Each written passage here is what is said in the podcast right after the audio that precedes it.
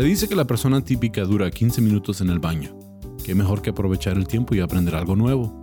Les presento el podcast de solo 15 minutos sobre datos, detalles y pormenores cagados que podrás disfrutar mientras que... bueno, en cualquier rato libre. Bienvenidos a Está Cagado con Sam Butler. Bienvenidos a otro episodio de Está Cagado Podcast. Es un placer estar aquí con ustedes. De nuevo, este es el episodio 100. 100 episodios de Está Cagado, Datos Cagados. Gracias a todos los cagadienses y todos los que nos siguen por aguantar el asiento del excusado. Ah, a huevo tienen que ir, pero pues qué bueno que, nos permiten acompañarlos. Ahora tengo un invitado especial, como pueden ver. Es un episodio especial aquí con mi amigo comediante. Lo conocí aquí en Ciudad Juárez, ahorita es, ah, está viviendo o radicando en Aguascalientes. Así es. El Sato, ¿cómo estás? Bien, bien. Gracias por venir y acompañarme. Muchas gracias por la invitación. sí, este, de hecho, ah, ah, tenía otro episodio programado, pero como, como venías tú, dije, ah, ya sé cuál, cuál tema queda chido.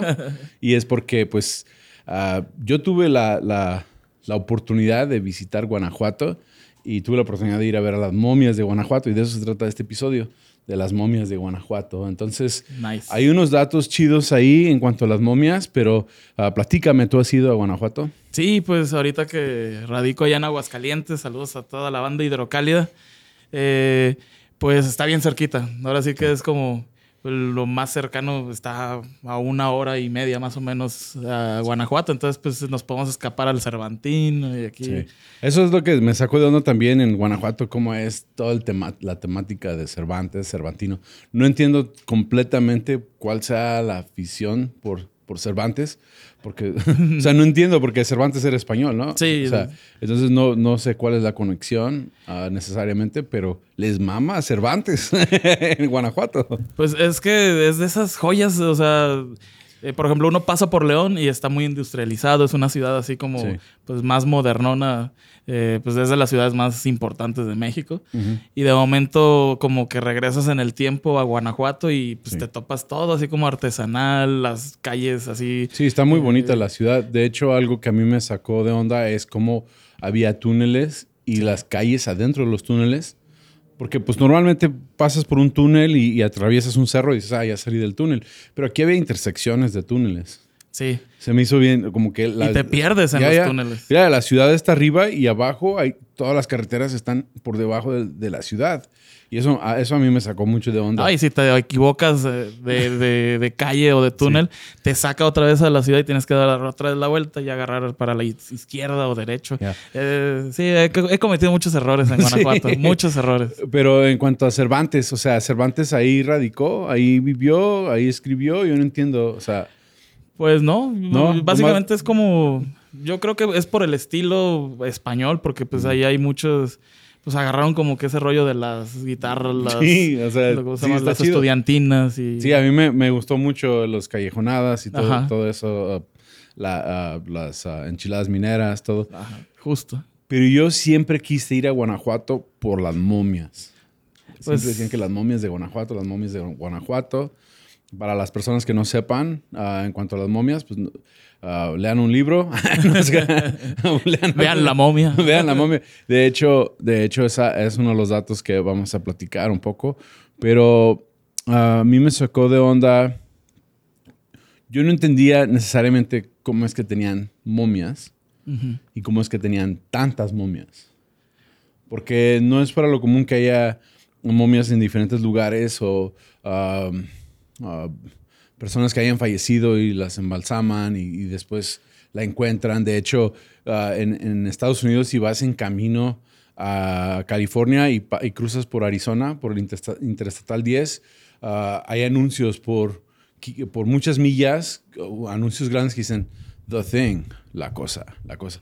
Y llegas a, a, una gasolinera que bien pedorra, que tiene, que tiene antigüedades carretas y cosas así. Y luego ya llegas por, tienes que pagar dinero y, ir por este museo de puras antigüedades y cosas que dices, ¿qué pedo con esto? O sea, y ahí llegas a, The Thing y es una momia de una señora con un bebé. Ok. Sí. Y esa es la cosa. O sea, hicieron todo en industria con dos momias. Sí. Y dices, wow, dos momias. Pero, pero ahí en Guanajuato hay más de 100 momias. Pues es que tengo entendido que justo el suelo y el mineral que hay ahí en Guanajuato es lo que ayudaba mucho a preservar todas esas cuestiones, ¿no? Los tejidos y... Sí, eso, eso, es, eso es lo que es, está cagado de, de, de estas momias. Para empezar, um, uh, todo 1830 uh, hubo pandemia. Okay. La, la, influencia española. Eh, los españoles otra vez. No, pero la influencia española. Y murió mucha gente. Entonces no sabían dónde enterrar a la gente. Ah, de hecho, hay catacumbas. ¿Se dice catacumbas? Sí, catacumbas. Catacumbas donde, donde, donde ponían a la gente mientras que las enterraban. Y, y tuvieron mu mucha gente que enterrar. No es hasta 1895, que es uno de los datos, que desentierran la, la primera momia. ¿ya? Yo dije, ¿por qué lo desenterraron o cómo lo descubrieron? Y este es el segundo dato cagado, lo que a mí me sacó de onda de todo, de todo el proceso, es que alguien no pagó renta. Ok. Sí, entonces yo no sabía esto, esto me sacó de onda, pero en México, cuando compras un terreno de uh -huh. sepulcro, tienes que dar mantenimiento. Sí. Sí, lo tienes que pagar de por vida. Justo. Entonces yo, yo, yo, dije, no mames, o sea, en Estados Unidos compras el terreno, lo compras, ya es tuyo y ahí entierras a tu familia, pero ya nadie te va a sacar de ahí.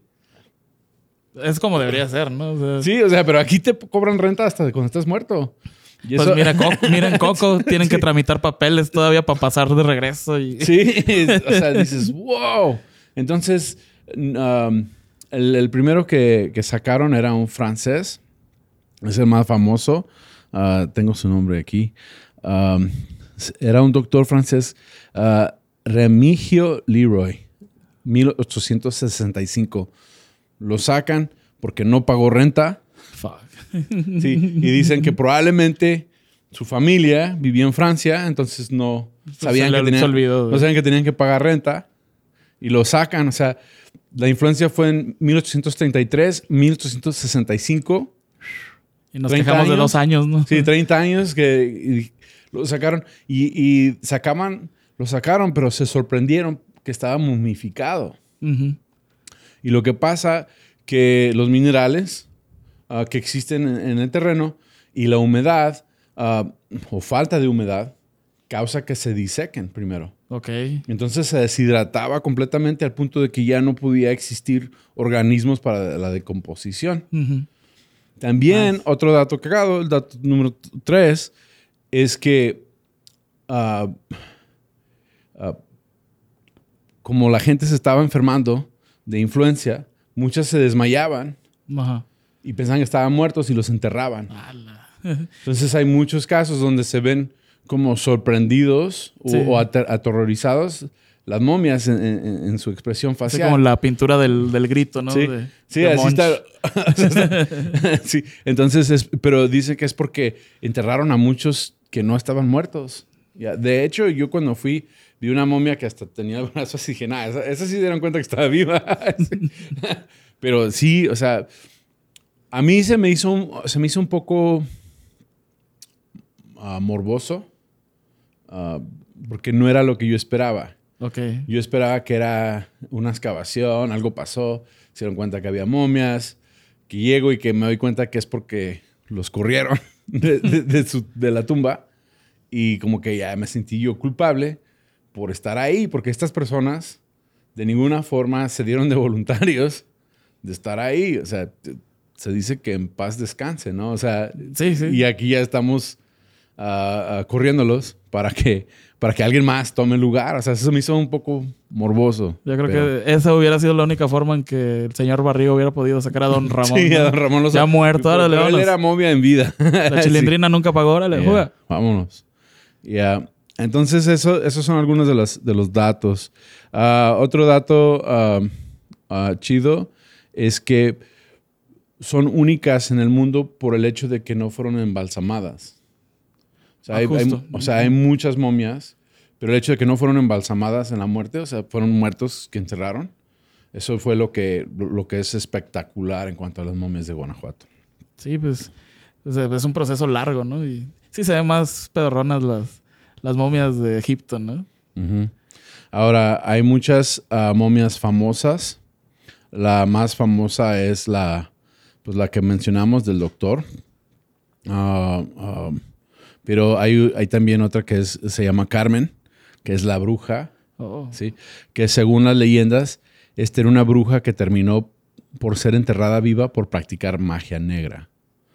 Y sí, es algo cuando fui, eh, ¿has visto la, la bruja? Hay otra momia que, que se llama Daniel, el travieso, apodado así por la, serie, pero muchos aseguran que hasta la fecha, que al pasar cerca puedes oír ruidos pequeños ah, y voces del cuerpo. No, pues es que Guanajuato sí tiene esa parte fantasmal, ¿no? Sí. Sí está... No, sí, Guanajuato sí está un poco... Sí, tiene mucho. Hay, un museo incluso, creo que también, aparte del de las momias, que es como de la tortura o de. Ah, sí, sí fui, el de la Inquisición. Ajá. Sí, el de la, ese es otro tema. sí, pero de la el Museo de la Inquisición estuvo muy interesante.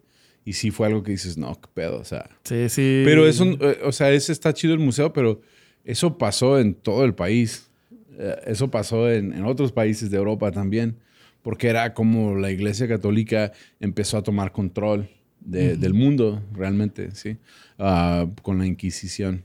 Uh, está muy interesante. De hecho, pues para mí fue un placer visitar Guanajuato, conocer, me, interesó. No entendí, y hasta la fecha no entiendo, si ustedes están viendo este video y quieren dejar ah, datos en cuanto por qué tanta afición. Yo sé que el colegio ahí es el, Cervantes, ¿sí? la universidad. Entonces, como que, como que la universidad es Cervantes y, siento como que dijeron, ah, pues es, nuestra identidad y de ahí el pueblo agarró la identidad, pero no sé, a lo mejor hay algo ahí que, que, que yo no esté viendo. Pero uno de los datos más cagados de esto es de que todo, todo, muchos mexicanos ya sabían de las momias. Pero no fue hasta que el Santos se peleó con las momias de, momias de Guanajuato eh. que, sí, que, que, se hizo reconocido mundialmente. ¿sí? 1970, el Santos ah, ah, ah, se hace conocer porque no solo pelea con las momias, pero logra a, juntar al, Blue Demon y al Mil Máscaras en la misma película. ¿cuál, Avengers, no? Sí, ¿cuál Avengers? Sí. Eh, es el superhéroe. Consejo Mundial de Lucha Libre, venga. sí. sí. estuvo chido. Entonces, ahí es cuando ya se empezó a reconocer mundial. Y, tiene seguimiento de culto esta película. Sí. obvio. Y, es, cultural. Pero ahí es donde todo el mundo se dio cuenta que existían estas momias. Y, acaso, a causa de eso, cientos de miles de personas van al año a visitar a la ciudad de Guanajuato. Sí, no, por ejemplo, yo voy mucho a Guanajuato porque eh, comercial, ¿no? Te vendo estas playeras y así de mis diseños. Y hay unos bazares culturales que me dan espacio. Y pues cada año, cada dos veces al año voy. Y pues sí, me agrada mucho porque el, turista se lleva mucho el, producto y aparte paga bien.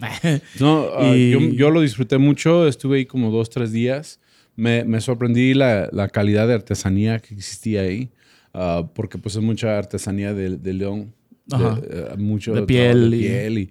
muy bonita artesanía.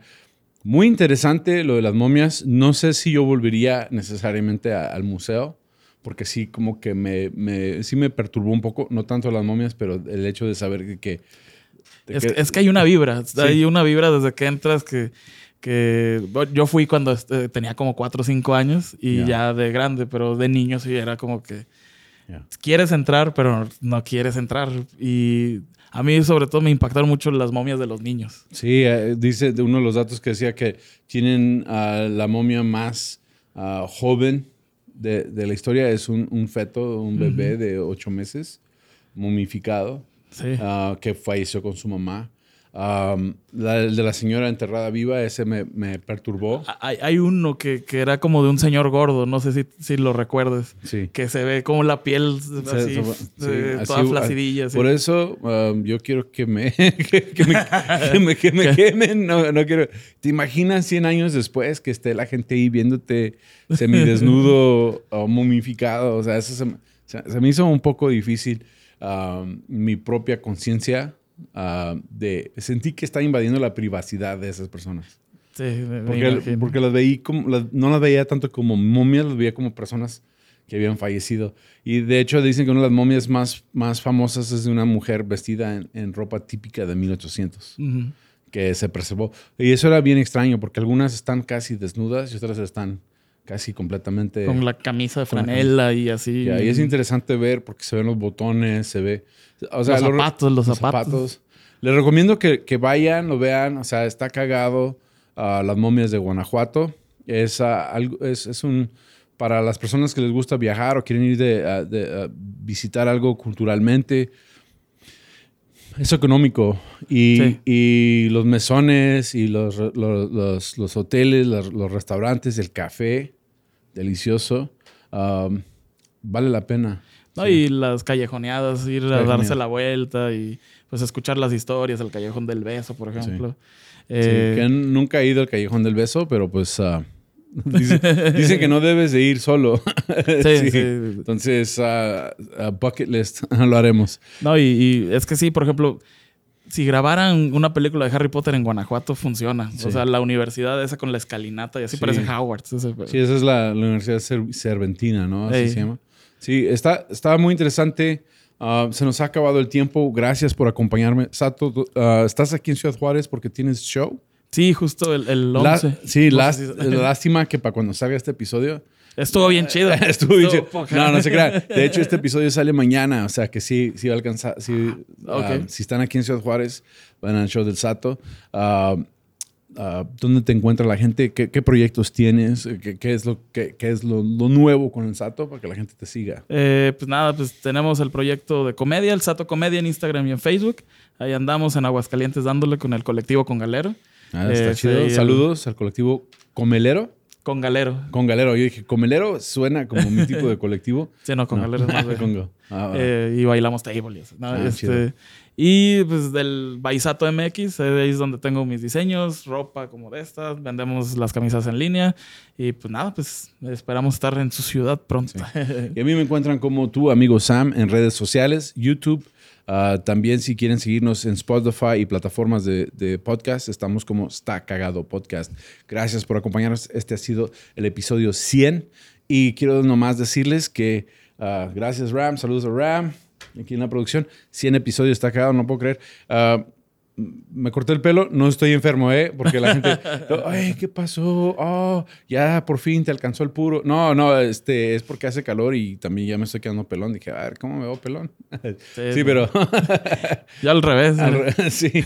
No, bueno, fuera y me creciera así y me lo dejaba. Pero, um, pues no. Um, estaría cagado, ¿no? Estaría cagado, sí.